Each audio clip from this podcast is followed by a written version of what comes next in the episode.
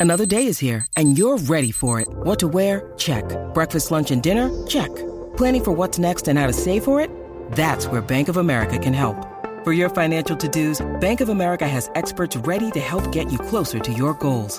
Get started at one of our local financial centers or 24-7 in our mobile banking app. Find a location near you at bankofamerica.com slash talk to us. What would you like the power to do? Mobile banking requires downloading the app and is only available for select devices. Message and data rates may apply. Bank of America and a member FDIC. Hola a todos, soy Víctor Abarca y estás escuchando Expreso con Víctor, el podcast diario sobre tecnología, tecnología que importa y cultura digital. Hoy va a ser un episodio bastante completo porque vamos a tener videojuegos, consolas, altavoces, una actualización de Apple bastante interesante, el regreso de Black Mirror y los NFTs llegando a Spotify. Como te decía, el episodio de hoy promete, así que prepárate un buen expreso porque allá vamos.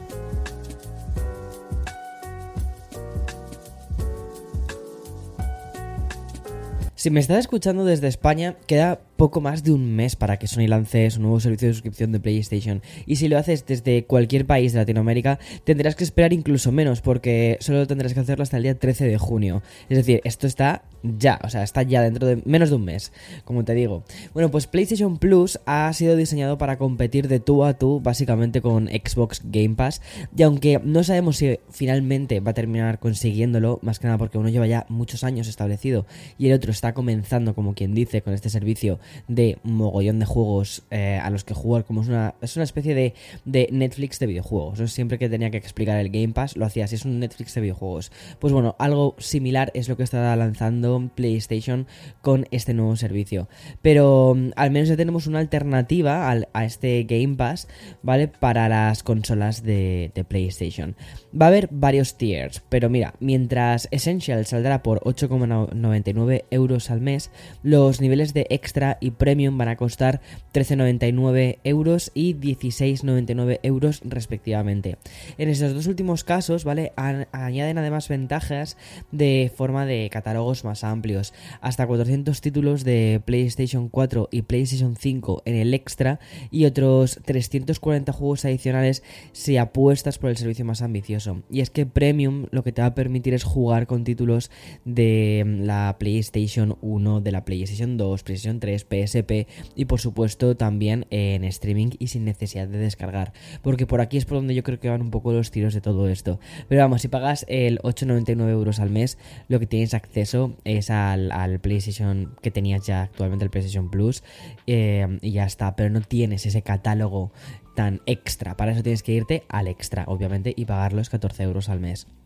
Vale, ¿y qué ha pasado con todo esto? Bueno, lo que hizo Sony ayer fue desvelar por fin el catálogo inicial que va a tener PlayStation Plus extra, ¿vale? Y para leerte todos los títulos debería básicamente abarcar todo el expreso de hoy eh, contándotelos, así que no lo voy a hacer, voy a irme a algunos bastante más así interesantes. Va a estar el Worms Armageddon, el Jumping Flash, el Tekken 2, el Assassin's Creed Valhalla, que esto es de la última generación, el Far Cry 3, For Honor, Demon Soul, el Ghost of eh, Tsushima. Estos son algunos de los títulos que vamos a tener acceso si adquirimos el servicio premium.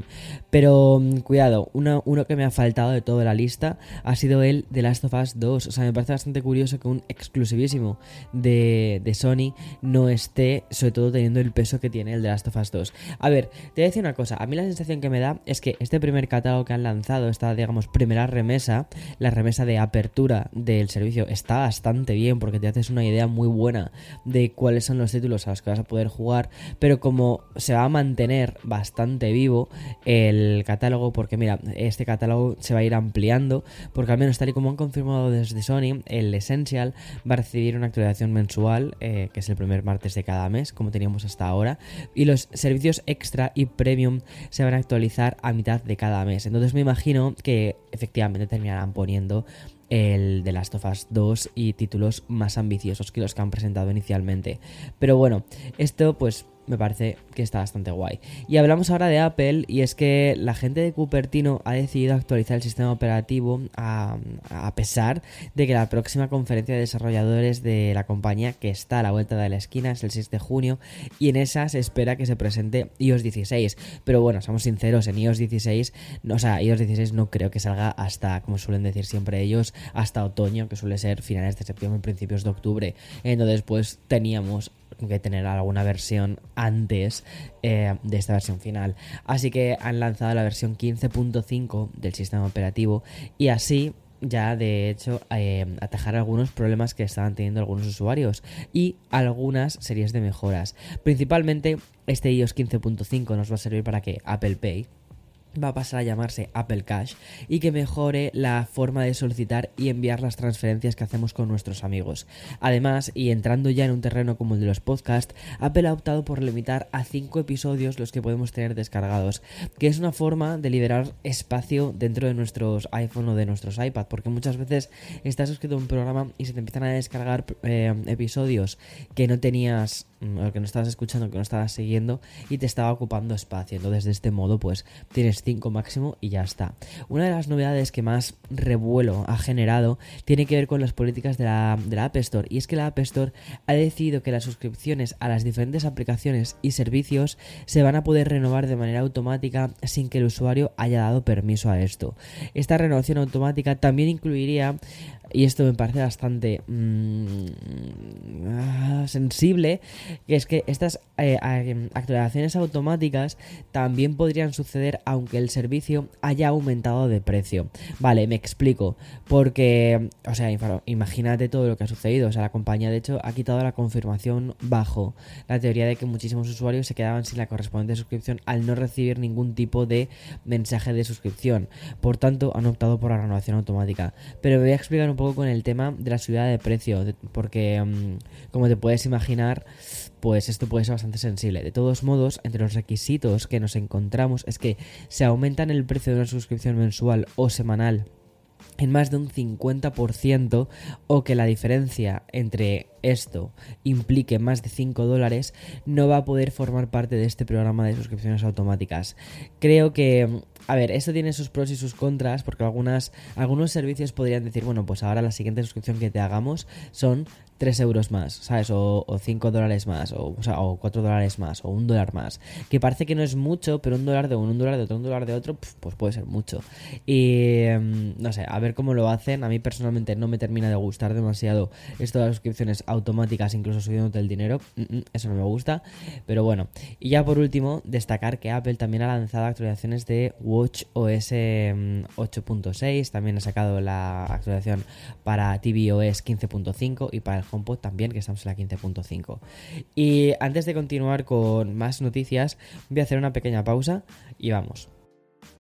When you need mealtime inspiration, it's worth shopping Kroger, where you'll find over 30,000 mouthwatering choices that excite your inner foodie. And no matter what tasty choice you make, you'll enjoy our everyday low prices, plus extra ways to save, like digital coupons worth over $600 each week. You can also save up to $1 off per gallon at the pump with fuel points. More savings and more inspiring flavors make shopping Kroger worth it every time. Kroger, fresh for everyone. Fuel restrictions apply.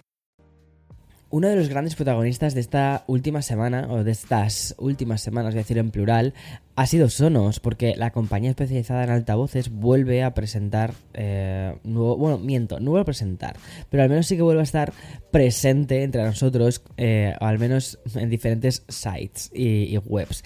Mira, hace unos días presentaron el Sonos Ray, que es un dispositivo de gama media y mm, que lo que intenta es pues buscar esa especie de, de ser la barra de sonido estándar para todas las televisiones a un precio bastante competitivo.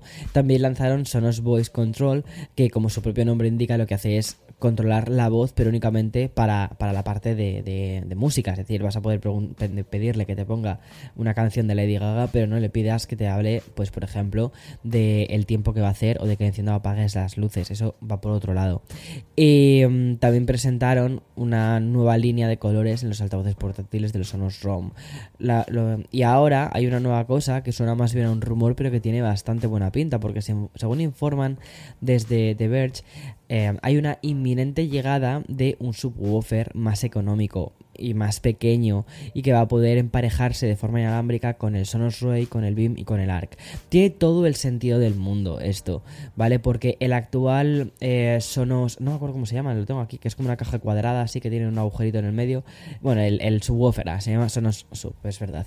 Y tampoco los nombres son, son bastante fáciles habitualmente con Sonos. Bueno, pues el Sonos Sub es bastante caro, son 699 euros o casi 700 mm, euros, o sea, o dólares es un producto Mm, bastante elevado. Suena brutal, es espectacular y la calidad es brutal, pero em, no es un precio que digas, madre mía. Es decir, y sí que había una gran desconexión, por ejemplo, con las Sonos Beam, que son 499, y luego de repente pasabas a gastarte casi 600, es decir, más dinero que la Beam para el subwoofer.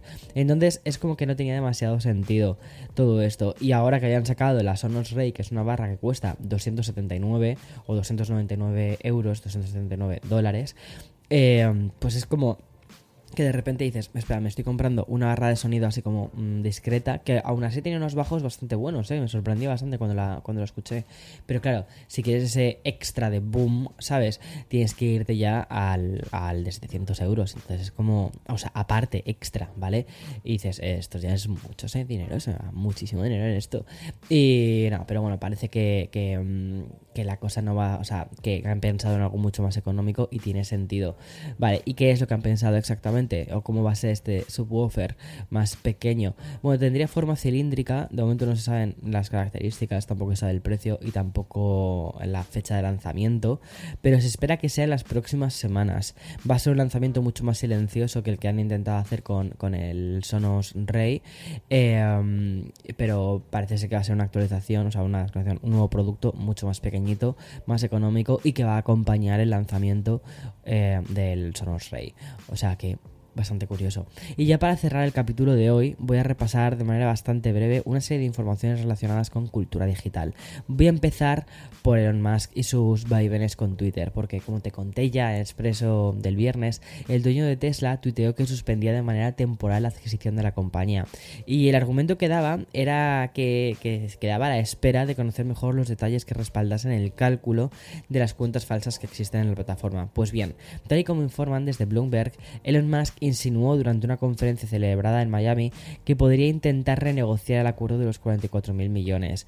La noticia dice que Musk confirmó a los asistentes que ofrecer un precio más bajo no estaba fuera de la discusión, es decir, su decisión de pausar la oferta sigue siendo real y apenas hace unas horas así lo ha vuelto a repetir en Twitter. Dice, mi oferta se basó en que las eh, eh, presentaciones de la SEC de Twitter eran precisas. Ayer el CEO de Twitter se negó públicamente a mostrar una prueba del 20% y este acuerdo no puede avanzar hasta que él lo haga. Y de hecho acabo de leer justo ahora un tweet en el que dice que cree que los cálculos pueden estar superiores al 20% de cuentas falsas de Twitter.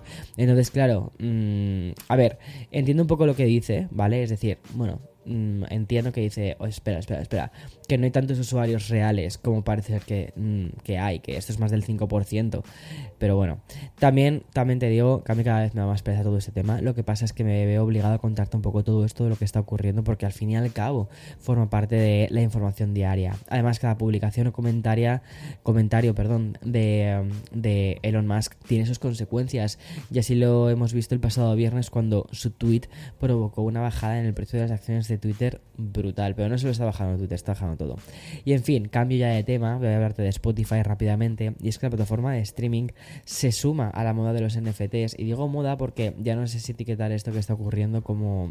O sea, no sé cómo etiquetar esto que está ocurriendo con los, estos tokens no fungibles. Bueno, el caso es que Sony ha comenzado una prueba añadiendo galerías de NFTs en las páginas de ciertos artistas de sus catálogos.